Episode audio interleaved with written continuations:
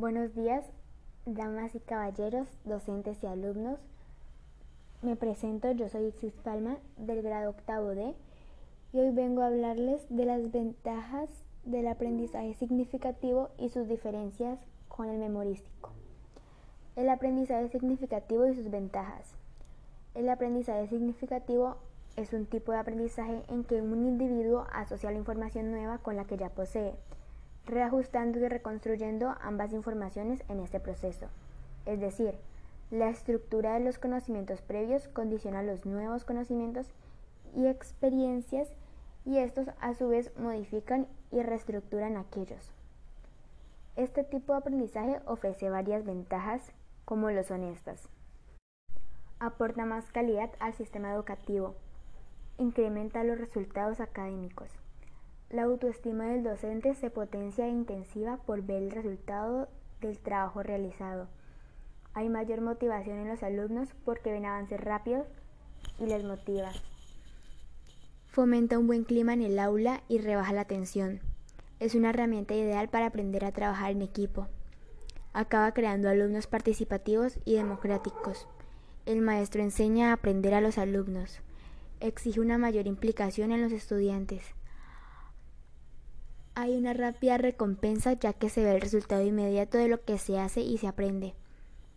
Hay una realización personal del profesorado y del alumno durante el aprendizaje. El alumnado mejora su comportamiento y actitud. La relación entre profesión y alumno mejora ostentiblemente. Ahora voy a hablarles del aprendizaje memorístico y sus diferencias con el significativo. El aprendizaje memorístico se considera como la actividad de aprendizaje más básica y rudimentaria que se ha empleado a través del tiempo. Este consiste en el simple almacenamiento de información, la cual puede dar resultado en algunos casos que representan la minoría. El aprendizaje memorístico se ha convertido en el hecho o datos que deben ser aprendidos literalmente, ya que no es necesario comprenderlos. En cambio, comprender desde el punto de vista significativo es dotar de significado a la información que se presenta. Estructura cognitiva. El aprendizaje significativo consta de su estructura cognitiva sustantiva, no verbalista y no arbitraria.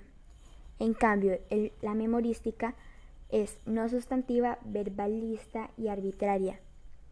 El esfuerzo del sujeto. En el aprendizaje memorístico no hay esfuerzos por integrar los datos incorporados a la estructura cognitiva preexistente. En cambio, en la significativa es deliberado con intención de vincular los conocimientos a un nivel superior, incluyéndoles en la estructura cognitiva. Implicancia empírica. En la significativa, el aprendizaje se vincula a la experiencia objetiva. Y en la memorística, el aprendizaje no se vincula con la experiencia objetiva. La motivación. En la significativa hay implicación afectiva en la vinculación de los nuevos conocimientos con los anteriores. En la memorística no hay implicación afectiva por la vinculación de los nuevos conocimientos con los anteriores. Bueno, eso es todo por hoy. Si quieren más información, sigan escuchando el canal y recuerden, mi nombre es Ixis Palma.